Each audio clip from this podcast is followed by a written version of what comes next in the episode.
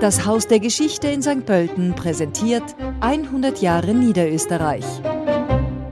Heute vor 69 Jahren erfolgte die Aufhebung der Kontrollen an den Zonengrenzen und der Zensur durch die sowjetische Besatzungsmacht.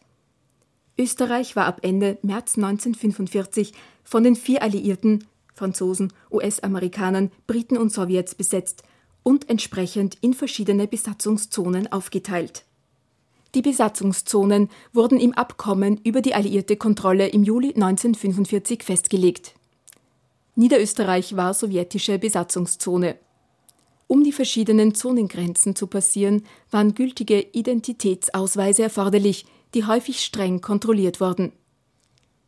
Die Präsenz der Besatzungssoldaten in den Zonen war größtenteils von der Truppenstärke der Alliierten abhängig. 1945 setzten die Alliierten eine österreichische Zensurstelle ein, die bis 1953 die Briefpost zensurierte. Nach Ende des Zweiten Weltkriegs in Österreich benutzten die Alliierten eigens gegründete Medien, um gezielt Stimmung für ihre Nation zu machen.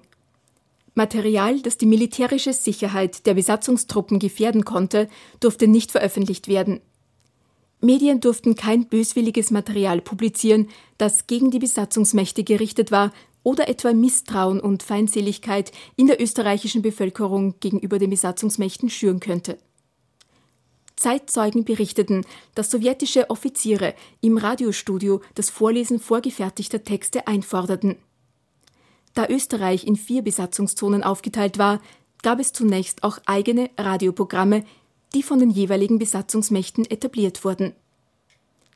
Erst kurz vor der Unterzeichnung des Staatsvertrages konnten österreichische Radiomacher beginnen, eigene unzensierte Programme mittels neuer UKW-Technik auszustrahlen.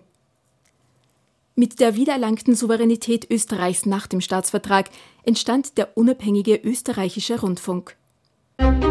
Diesen historischen Rückblick präsentierte Ihnen das Haus der Geschichte in St. Pölten.